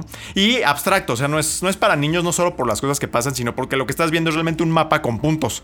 Y iconos, y círculos, y cuadros. Entonces no es como que veas a las patrullas o veas a, los, a, la- las ambulancias. O sea, ves caritas y ves círculos y ves cuadros. Entonces como muy abstracto el juego. Pero el concepto es muy interesante y es un título muy baratito de 280 pesos, 250 pesos para PC y que cualquier PC podría correr porque por lo mismo es como que muy accesible, ¿no? Entonces, interesante juego. ¿Viene localizado juego. de alguna manera para Eh, quienes no sí, hablan está en español. inglés? eh, eh, O sea, la parte escrita está. en- y cuando te hacen una llamada, eh, en un- en como que en una pantalla te sale el texto en español, aunque te estén hablando en inglés. Ah. Entonces no tienes bronca. No tienes bronca y ya puedes estarlo jugando también ahí en español. Y tiene su modo campaña que es exactamente lo mismo que he descrito, nada más que eso sí es justo en Inglaterra, siempre Inglaterra. Y conforme vas avanzando, puedes ir ampliando el número de colonias o de, o de, de barrios o distritos que vas abarcando con más unidades y con más reto. Porque, y puedes incluso contratar a otros operadores para que te echen la mano, porque si no, sí se empieza a poner de locos. Y que en su tiempo libre hagan llamadas para venderte tarjetas de crédito, supongo. Estaría bueno eso. Entonces, bueno. Buen juego, la verdad. Eh, eh, 112 Operator, interesante. Es un juego de Polonia, creo. Y la verdad es que me ha divertido mucho. O sea, es un juego que sí te puede dar unas 6-7 horas intensas y divertidas. Ya después empieza a volver un poco reiterativo. Pero no te estresa más emergencia entre las emergencias. Sí, sí me estresa. Sí hay puntos, híjole, ya se Es puso bien- redundante, ¿no? Ya se puso bien estresante porque hay demasiado que hacer y aparte te digo, pues, este, hay e ingenioso porque a veces que te hablan y te dicen, este, una persona así de, sí, estoy aquí, todo bien, mamá, y tú así de, pues, ¿qué onda? ¿Qué le pasa a esta persona? Y así ya le pones, este, ¿está haciendo la llamada correcta, señorita? Sí, todo bien, mamá, o sea, te dan a entender que esa persona está fingiendo porque algo más le está pasando. Entonces tú tienes que como que diagnosticar qué es lo que está pasando ahí. O te habla una niña y, ajá, Ajá, haz de cuenta. Ajá, sí, sí, sí, sí, sí. Y también hay veces que te dicen, oye, aquí, aquí hay este, un capo de la droga. Entonces, si tú mandas a una patrulla, les van a dar en todas la torre y los matan. O sea, matan a tus monitos. Tus monitos tienen nombre y tienen apellido y, Y tienen familia. habilidad y tienen su equipo. Y yo creo que sí, güey. Tienen unos pixeles ahí de familia. Entonces, si tú los mandas ahí y los matan, ya los perdiste. Entonces, tienes que decir, bueno, si aquí hay un capo de la droga, voy a mandar un camión del SWAT para que se ponga Tiene, y tiene como estas cosas, este, como decisiones importantes como este juego Papers, Please. Tiene No sé si algunas, lo sí tiene decisiones porque hay veces que te dice alguien, por ejemplo, este, oye, esta persona le está pasando, por ejemplo, está atrapado un bebé en un carro. Eh, ¿Qué onda? O sea, ¿rompo el vidrio o no lo rompo, no? O, o- o, este, estoy dentro de un carro y el carro está atrapado en las vías del tren, pero ¿qué onda? ¿Lo intento encender o mejor me bajo y me echo a correr? Y, y dependiendo de lo que tú le digas, hay veces que, que puedes meter a alguien en un problema más grande o si le das las instrucciones distintas, pues puedes meterlos en un, en un lío. Te- luego a veces te, te- te dicen, oye, ¿qué hago? ¿Cómo doy RCP? O cómo... Y, y a veces puedes decir instrucciones que no son las correctas y te mandan un correo diciéndote que pues la cagaste, ¿no? Ajá, es que como en ese juego dejabas. Mejor no digas Ajá, nada. en ese juego dejabas pasar a alguien en, en tu frontera y se armaba un desmadre y te invadían. Sí, no el tema ahí con. Papers, Please es que no importa qué decidieras, todo salía mal. Te ibas a morir a fuerza. Sí.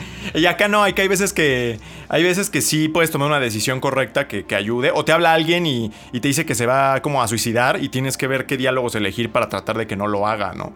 Entonces se pone, se pone bien, bien severo. Se pone bien A, severo. a ver si no le meten, a ver si no le meten parche ahí de emergencia también de COVID y en medio del COVID todas las emergencias, ¿no? Sí, no. Y, o sea, y bien padre. O sea, la neta sí me puso a pensar mucho en todo el estrés que lleva la gente que se dedica a esto y también la desesperación de no tener recursos suficientes. Porque incluso siendo según Inglaterra y eso, hay veces que no tiene suficientes recursos para atender todas las emergencias y se pone bastante gacho. O te mandan, te mandan a buscar gente. Dicen, oye, se perdió. Hay una niña que habló de un camper y dice que la están secuestrando, pero no te da las placas. Entonces, en todas estas cuadras manda un buen de patrullas a buscarlas. Y pues son patrullas o ambulancias y más que necesitas para otras cosas, ¿no? Entonces, son decisiones interesantes y, y es un juego ingenioso. La, es un la juego versión este, modificada de CDMX, ya la quiero. Ajá, ya también. Pues puedes jugar en la Ciudad de México, pero yo creo que. Pero imagínate, imagínate un mod en el que le metan este voces este mexicanas Ajá. y que metan ahí al cholo, ¿no? Estaría De hecho, de hecho, le puedes poner los nombres a las mándame uno a la y nueve, carnal. así a jefe Neptuno y acá, ya sabes, sector Orión. sí, te puedes jugar en México. Puedes jugar en México en Álvaro Obregón, puedes jugar en México en. O sea, porque vas en toda la Ciudad de México y lo vas agrandando. Pero los nombres, ya sabes, son John Pereira y así que dices, ah, pues este, este no es de aquí, cara. Eh, manda- mándame una, una ambulancia a la 9, carnal. ¿no? Y pues ves las calles y eso, y de hecho sí te ayuda, porque por ejemplo tú colocas antes de empezar el juego las patrullas, las ambulancias donde tú quieras que arranquen, y por ejemplo en un tipo Ciudad de México dices, bueno, voy a ponerlos más cerca de insurgentes o demás porque sé que van a llegar más rápido, o sea, van a tomar la calle que los lleve más rápido. También es estratégico. Ajá. Y Pero ya te vas más hacia las águilas o así, y se pone muy gacho porque ahí hay puras zigzagas hacia arriba. O sea, todo eso juega en el juego. ¿En cuánto te vas a tardar en hacer, en cumplir con, Ah, las, con los llamados? Entonces, por doscientos y tantos pesitos, la neta está, está bueno, está bueno, está interesante. interesante. Ajá. Y bueno, pues ahí está One One Two Operator, título de, pues con todo el sello indie, pero muy ingenioso, que también es parte del que es del sello indie. Entonces, ahí está. Ahí está. Y esos fueron todos los juegos que tuvimos esta semana, ¿no es así, mi Juan Emsaurio? Salvo tú. Así es. Bueno, No, no, ya. pues ahí está, seguimos jugando para ustedes. Sí, recordarles que tiene por ahí Angelito su reseña de XCOM. Pasen a verla Ah, al por canal. Ahí está todo supuesto. detallado. Angel Orco, ¿por Ajá. qué no me dices? Veo tu cara ecuánime ahí en tu retrato y no me dices. Sí, está la. El, el Angel Orco anda en llamas, o sea, brutal. En también llamas, sí. sacó eh, de eh, Predator, que también fue un exitazo, y ahorita, pues también tiene ahora XCOM Chimera Squad, que también sé que está bien difícil. Sí. Entonces, pásenlo a ver. Está bueno, está bueno. Los, sí es recomendado si les gustan los juegos de estrategia por turnos. Perfecto. Pues ahí está. Muy bien. Vámonos a lo que sigue, por favor, chicos y chicas. Bye, bye.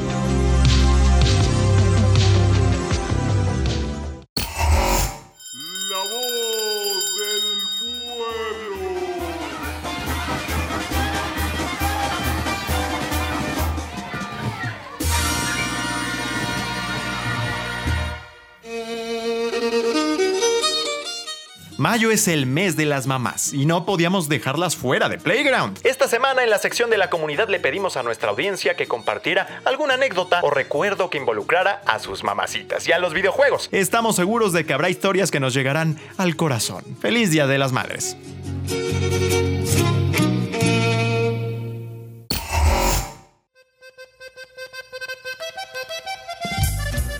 Así es, pandilla. Una vez más, la voz del sonidero del diablo, del sonidero, del sonido de la changa, la voz estrella de 3 de Juegos México, acaba de dar esta introducción muy bonita, por cierto. Gracias. Eh, porque Gracias. no, pues es que hermoso, fue hermoso. Porque habla de lo más hermoso que tiene uno, que son las jefas. Las jefas, este, un saludo muy cordial a, a las mamás que Anabel. hicieron posible. Que, a Anabel, por cierto, a las mamás de la empresa, claro. Anabel, este, a todas ellas y a las que hacen, hicieron posible que nosotros estemos aquí, este, pues cotorreando, ¿no? Platicando en la cuarentena. Un saludo a, a mi jefa, a la jefa de todos ustedes con mucho respeto y cariño. Eh, y pues vámonos a los comentarios rápidamente. Que ahí yo creo que. Pues quién será bueno. Es que este es muy especial, pandilla. Sí, es especial. Yo digo que lo haga Alexito. En esta, en esta ocasión que lo haga Alexito. Por favor, Alexito. Ok. Ahí está. Nuestro. ¿Qué? Ok, ok. Ahí estás. No- nuestro primer comentario es de un Gerardo Moreno, alias Gargamel, o Gerar, Germormal, de Twitter. Dice. De cuando mi mamá había tomado prestada una lana que tenía en el banco donde me depositaba mi abuelo mis domingos y se la cobré haciéndola que compraras un Super Nintendo con varios juegos. O cuando era más pequeño, mi, mi mamá iba al tianguis los domingos y me traía juegos nuevos del Atari 2600 y de el Intellivision. Niño rico, mi Gerardo Moreno, quien sea. Niño sea. rico y además ya, y además ya del grupo. Depositados en una cuenta Ah, o sea, de banco. banco. A mí me daban 10 A mí me daban- en la mano. Un- te daban un billete, un- unísono, un- ¿eh, te, daban un, te daban un billete de esos de los niños héroes, ¿no? Este, mi Rodri. Con el, el de Zapata o el billete ese viejo y ahí toma y cómprate un dulce y vete. No, más. y además, este, te digo, ya, ya con el Atari 2600 y el Intellivision, estamos hablando de que claramente el señor Gerardo Moreno está en el grupo vulnerable, ¿verdad? 60% de probabilidad de complicación. Hay que se cuide mucho de todos sus. Todo. Un saludo a Digo, mi Garxi, un saludo. Le, le mandamos un gran abrazo. Que este. Lo, lo extrañamos, lo queremos mucho a ese muchachón. Y pues, a, eh, Rory, por favor, este también es muy especial. Tenemos al señor Mike Martínez, nuestro colega de Sensacine México, que nos cuenta que... Y de Frui. Sí, sí, sí, no, y del Frui también. Cuando estaba en segundo de secundaria, dice, salí bien en calificaciones y después de que nos dieron la boleta, mi mamá me llevó a comprarme una PlayStation 2. Bárbaro, día del sueño. Llegué a jugar FIFA enseguida, lo guardo como una reliquia. Y lo mejor es que todavía lo juega ahora. No ha jugado otro juego desde entonces. Sí, sí, FIFA, FIFA, FIFA. Ese Mike es un loquillo del FIFA. Y qué padre, sí, cuando tu mamá te llevaba a comprar tu consola. Híjole, qué padre. A mí me, también me pasó que me, mi mamá me compró mi primera consola y pues sí está padre, ¿no? Buen recuerdo eso. Es Muy chido. Y como rec- recompensa a una cosa que tienes que hacer, que es lo único que tienes que hacer de morro, pero está padre. Ya porque después creces, te das cuenta que puedes hacer las cosas muy bien Sí. y que no recibas nada, de todas maneras. es el Que aprendizaje. recibas deudas y enfermedades, ¿no? Ahí se vuelve todo horrible. Este, querido Juanem, vamos con Elgo. Eh, sigo con Elgo. Es, bueno, no digo, no digo el apellido. Es arroba, arroba Isaac CL.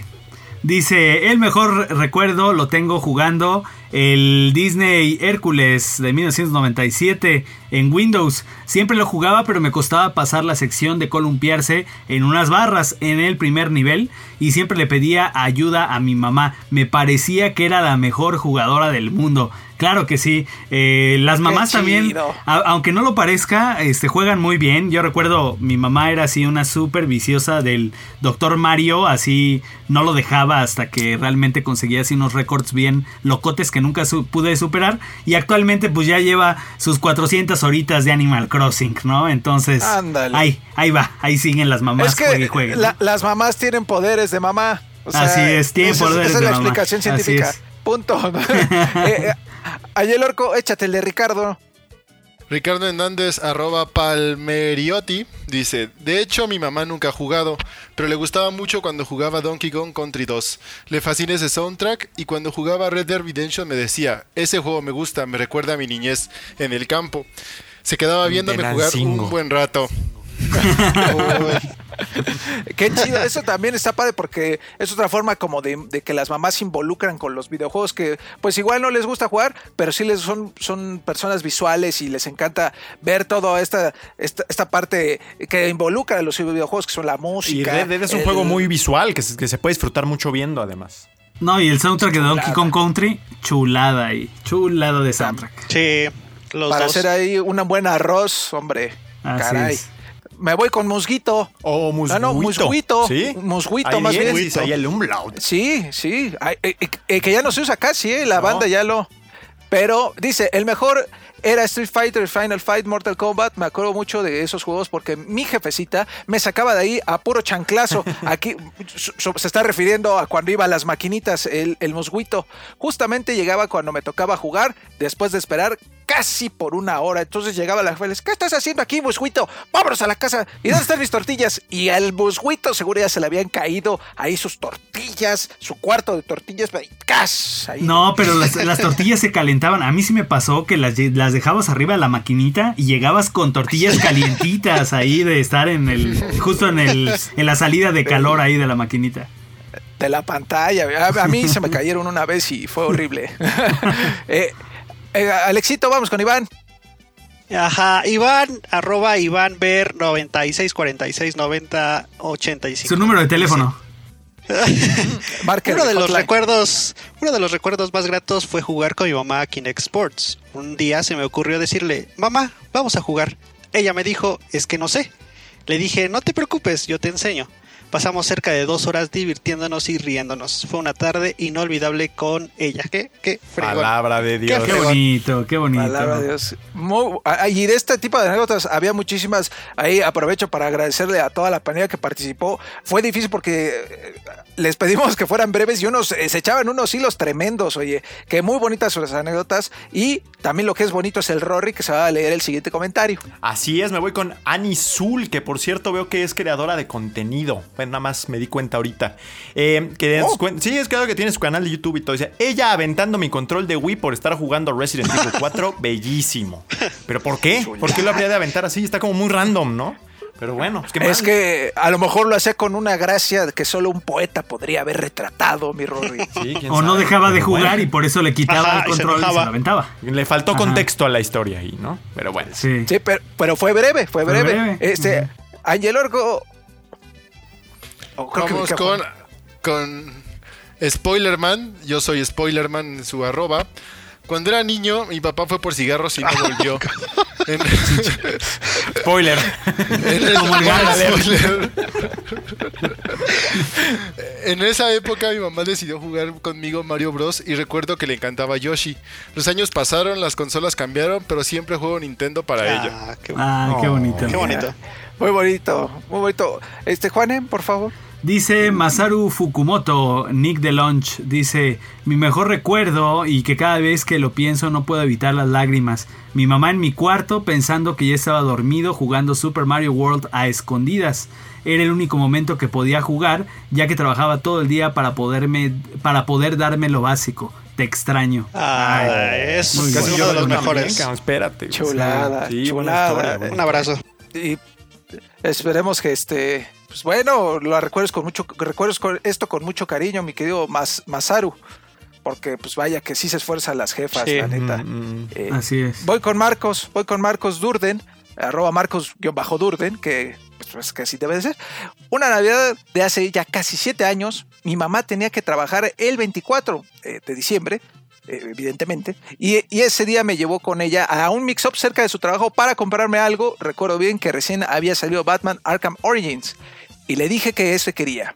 Y ese, ese, ese día estoy enamorado, desde ese día estoy enamorado de la saga. Lo que no nos dice Marcos, es que ya tenía 35 años cuando pasó eso. Canijo, Marcos. Con razón tu foto ni pones. Pones No, de estar, de estar chavo. Yo sí siento que está chavo como el Alexaurio. Sí, ha de ser como de esa. de Sí, ese- porque los que ya estamos en el grupo vulnerable nos acordamos de consolas viejas. O las maquinitas. O las Ahora sí, maquinitas. Alexito. Pues mira, jálate. Dice Oliver, arroba Mr. Tenbox. Cuando íbamos al tianguis y me compraba CDs piratas de PlayStation 1 de 10 pesos, en especial recuerdo el NHL porque tenía la parte de atrás negra. Eran buenos tiempos. Sí, cuando decía que, la- que porque estaban negros eran este, originales, ¿no? Ah, sí, ok, esta ya era mejor el disco y no sé qué. Sí, ¿no? sí, sí, ajá. Sí, sí, sí. Y que eh, pura. pura. Era una mentira. Hablando, hablando del tianguis, hablando del tianguis, yo, yo me acuerdo mucho de ir con mi mamá al tianguis a cambiar cartuchos del Family Y una vez en el tianguis se agarraron unos dones a trancazos y fue bien traumante ahí cuando íbamos a cambiar los cartuchos. No, Yo, yo con mi Se armó el Street. Fighter. Se armó el Street Fighter ahí en medio tianguis. No manches. Chale, qué muy bonita anécdota de Rory. Bueno, pues vámonos con Nathan Drake. Ya estamos ahorita en Facebook que dice: Hola, buenas noches, perdón por las molestias. ¿Alguien me podría dar un consejo de cómo cambiar el pensamiento de mi mamá sobre los videojuegos? Ya intenté de todo y ella piensa que los videojuegos te hacen violento y te vuelven tonto. Desde muy pequeño me, lo- me los ha prohibido y hasta la actualidad sigue pensando lo mismo. Y adoro los videojuegos y no los voy a dejar por nada en el mundo. Pues es que, ¿qué juegos le muestras, Nathan? Porque hay de todo. Hay de todo, hay juegos muy, hay, hay de juegos muy de un Minecraft, un Journey, no todos los juegos son, son violencia y destrucción. es más, el mismo cambiar. Nathan Drake, el, el mismo Nathan Drake está bien, el mismo Uncharted está padre para que lo vea. ¿no? Pues sí, para Sí, que porque si, te está viendo jugar este Agony o Sucubo. No, manches, Nathan, ¿qué pasó? Pues, ¿cómo crees, amigo? ponle otros juegos, No, mi Nathan, para que cambie de parecer, básicamente. No, y, y tú dile, mira, también dile, mira, no, no estoy por allá de vicioso en la calle o no sé, este, eh, haciendo cosas que no, pues mira, estoy aquí contigo, nomás estoy en la tele jugando un ratito y ya. Bueno, pues ¿Y sí. qué, qué es más productivo? Hay muchas formas en las que le puedes llegar a, a tu mami. Yo creo que eh, si escuchaste las, las anécdotas previas, pues puedes obtener algunas muy buenas ideas para que no haya mayor problema. Este, eh, querido, eh, ¿con quién iba? Eh, ¿Ángel Orco? ¿Va, ¿Va Ángel Orco o quién va? No Sí, sé. va el Ángel Orco, ya dije. Gustavo. Arbitrario. Va, Gustavo Pío Quinto dice. Que ya ha "Con mi mamá participado, por el- cierto, ¿eh?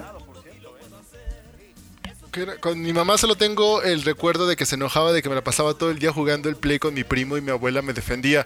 Pero después me mandó a un curso de computación donde conocí y me hice adicto a Age of Empires. Uy. Y se sentía orgullosa de que aprendí a usar la compu. Eso fue por el año 2000 o antes.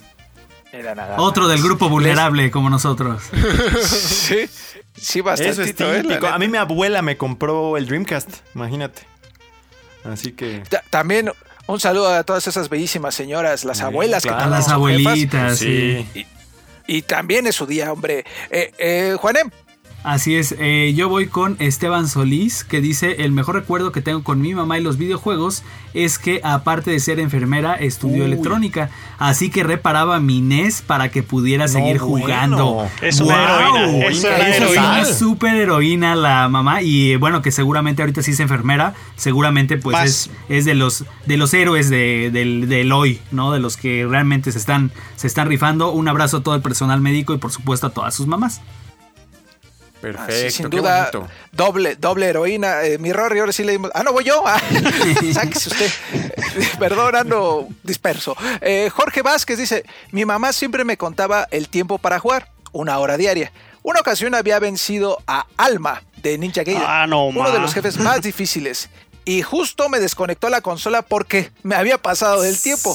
Tardé una semana entera en volverle a ganar. Ni y que vaya que no todas las anécdotas son puro amor y No, diversión. y es que también. Pero están bien, ¿eh? No, y es Son que también ese- carácter. Ese jefe era uno de los últimos. O sea, ver que ya vas a terminar el juego y que te lo desconecten y cuando te tardaste más, pues sí, sí te duele, ¿no?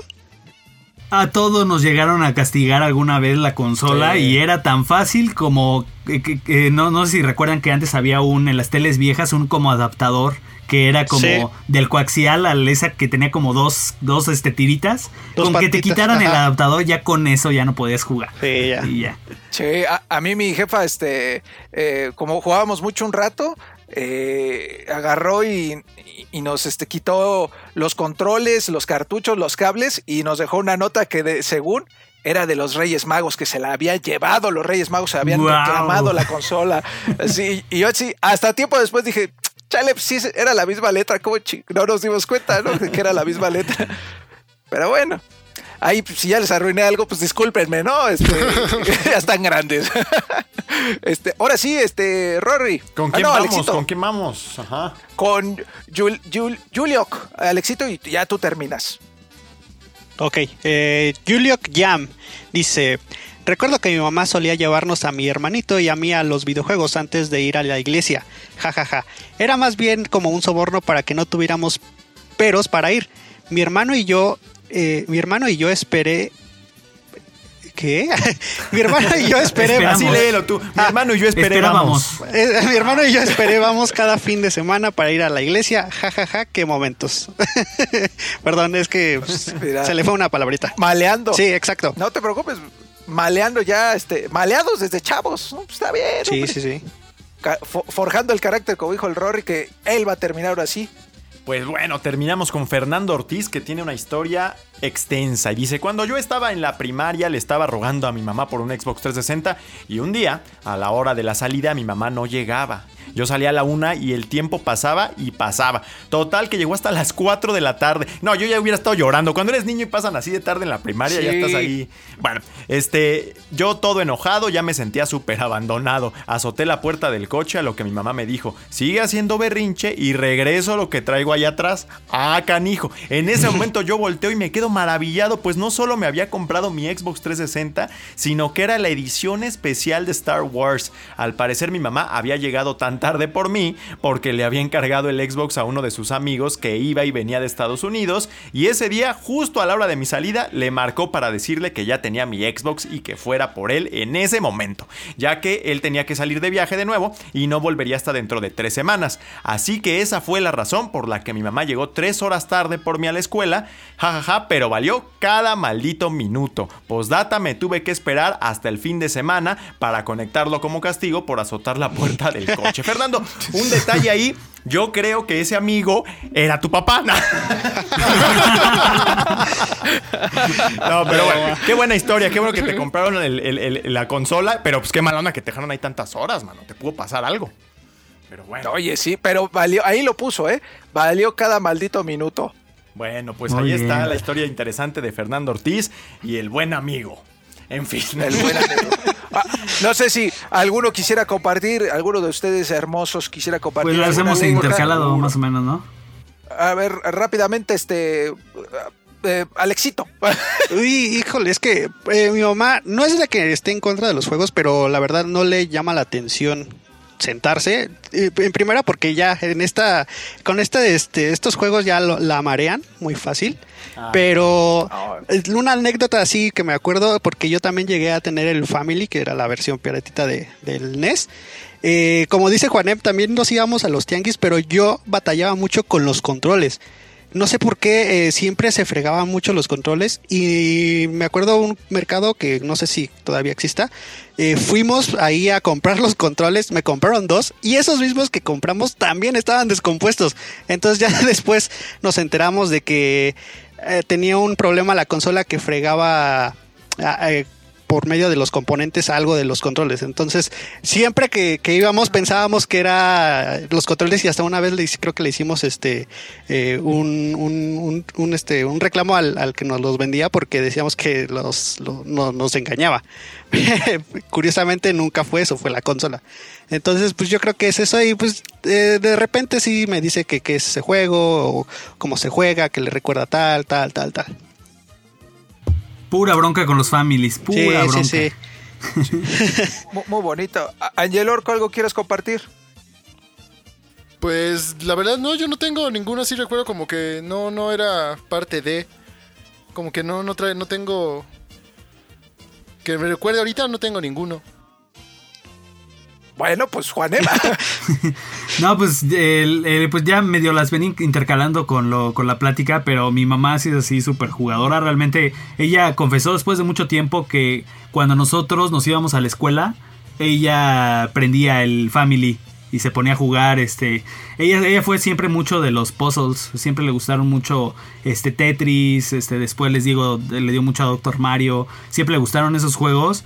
Pero ya cuando conoció Animal Crossing con el New Leaf, así sí se le hizo una, una adicción así bien fuerte. Y ahorita, pues yo digo, pues está bien. O sea, si mi mamá ahorita ya, ya crió a no sé ya crió a tres hijos y, y ya tiene un poquito más de tiempo libre, pues qué chido que, que lo disfrute jugando Animal Crossing. Porque actualmente, pues fue ahí este, una odisea para conseguirle la edición especial y todo. Cuando se enteró que salió un nuevo Animal Crossing, compró el Switch y ahorita está así súper, súper clavada. A ver si luego hacemos ahí un videíto, nos damos una vuelta a su pueblo para que lo vean. Estaría chido. Eh, Rory. Yo ¿tú? tengo una buena memoria de, de siendo niño, yo creo que como a los 12 años o por ahí, de un sábado en la mañana que eh, me llevó mi mamá a una, arca- una arcadia. Bueno, no se le decían las chispas también. las si no mal maquinitas, ajá. A las maquinitas. Allá abajo de, de Plaza Inn había unas, unas maquinitas muy, muy conocidas y, y nos la Ella no es muy gamer, pero esa vez, quién sabe, yo creo que estaba especialmente de buenas o yo qué sé. Y nos la pasamos jugando ahí el. ¿Cómo se llama? Daytona USA. No sé si se acuerdan. Era. Claro, claro. Que te sentabas y con el volante le dabas y el Virtua Striker y todo eso. Y fue una buena mañana. Y ya después de ahí nos fuimos a ver La Roca, güey, con Nicolas Cage y Sean Connery. Peliculón bárbaro de Michael Bay. Mejor sábado en la mañana en la historia. Ever. De la historia. Entonces no fue consola ni nada, pero fue jugar en las, en las maquinitas y estaba chido. Y ahora tu mamá debe estar eh, orgullosa de que eres una de las voces importantes de los videojuegos en México. Orgullosísima, orgullosísima. Sobre todo ahorita que, que nuestro negocio está prosperando mucho en la desgracia. Así es. La Así es. verdad que sí. Bueno, pues ahí Bueno, está. pues. Pues muchas gracias a todos. ¿Tú no? ¿Tú no, Eh? Yo. Ah, pues eh, la neta, eh, eh, pues es que mi mamá siempre estuvo como presente en esto de los videojuegos, siempre eh, motivó el hobby. Eh, no, nunca se interesó así como por ver mucho eh, qué estaba yo jugando, pero siempre se, sí, sí, decía, bueno, pues cualquier vamos a, vamos a ver, o, o sea, como que sí se dio cuenta que era algo que me gustaba y lo apoyó desde el principio. Sí, desde, Entonces, desde este, también pues- cuando, cuando te llegaron a, se llegaron a esforzar a comprarte tus consolas de niño y hasta ahorita, ¿no? Sí, que claro. cada uno nos apoya hasta de forma profesional. Claro. Exactamente, y, y ahora que ve con esto, pues está, este mínimo, dice, bueno, mínimo hace algo, ¿no? Entonces, Aunque se raye. aunque sea, aunque esté todo tatuado y, y huela a marihuana, mínimo hace algo. No, no, no, mi jefa, este, siempre bien bu- buena, buena onda, este, y motivaba este gusto por los videojuegos, sobre todo en mí, que a mi canal también le gustan, pero pues no tanto como, como a mí. Y pues gracias, Ma, yo creo que todos eh, le mandamos una felicitación a cada una de nuestras mamás, eh, y espero que el- si le ponen este podcast a sus mamás o lo escuchan de alguna u otra forma, pues eh, pasen un momento agradable con nuestras anécdotas, eh, las que ustedes nos compartieron, nuestro sazón, nuestro picor, y este, pues vámonos pues, muchas gracias, feliz Día de las Madres a todas las que son mamás. Eh, un beso a todas, muy, muy Y respetuoso. no salgan. Y un gran modo. abrazo. Ahora sí va a ser puro No abrazo. salgan, no salgan. Y carta Sí. y. Videollamada. ya, fuera. Cuídense, cuídense el doble a las mamás, este, porque son una chulada las jefas. Vámonos a la despedida. La voz del pueblo.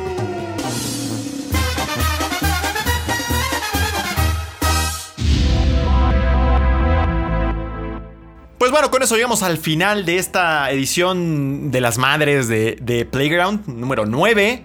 Un deleite en este, escuchar estas historias tan, tan, tan lindas que nos hicieron el favor de mandarnos. Y bueno, recordarles que nosotros seguimos a toda máquina con la producción de contenidos para que estén entretenidos en lo que queda de cuarentena, que todavía son algunas semanas.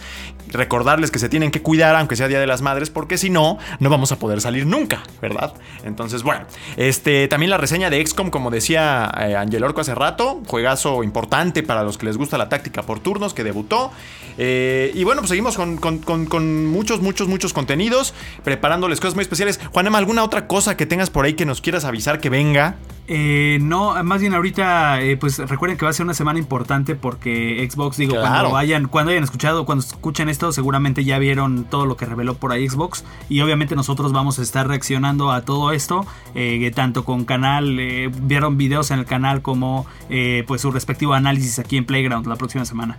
Exacto, yo sí estoy muy ansioso por ver ese Valhalla en, este Xbox Series X. Va a estar muy padre lo del, lo del jueves. Y este, bueno, tenemos el rápido jugoso que muchas gracias a todos. La verdad es que ha dado un levantón importante en el último, en el último mes y le hemos echado muchas ganas todos aquí en el equipo para, pues, para seguirlo haciendo con frescura y mucho amor, ¿verdad? Y, y, este, tenemos video especial este fin de semana que ahora sí corre por cuenta de Juan Emsorio. De hecho, a propósito Sí. de, de Xbox y de Valhalla, ¿no? Así es, Sorpresilla así por ahí. Muy y bien. este, y pues ya, eso es todo. Gracias al Culichi de Oro, que siempre se rifa como campeón desde Santa Úrsula con toda la producción. Ha estado dándole con todo. Gracias, mi Alexaurio. Besito. Uf, mu- Mua. muchas gracias por sus por su, su cariño, amigos míos. Muchas gracias al, al buen este. al buen Nem, eh, J-Dog, Juanem ahora. que no lo pueden ver ustedes, pero está desarrollando ya una barba sensual. Ya le va a competir allá al vikingo. sensual, muy porfiriana. La veo porfiriana, ¿eh? La veo porfiriana ya. Y este, pues también mucho. el- también rifándose todo el tiempo ahí en, en lo editorial. Es una cosa, es una máquina. El señor Gracias. Juanem. Al buen Angel Orco, que también, como dijimos, ya ha estado dándole durísimo con, Con las reseñas. reseñas.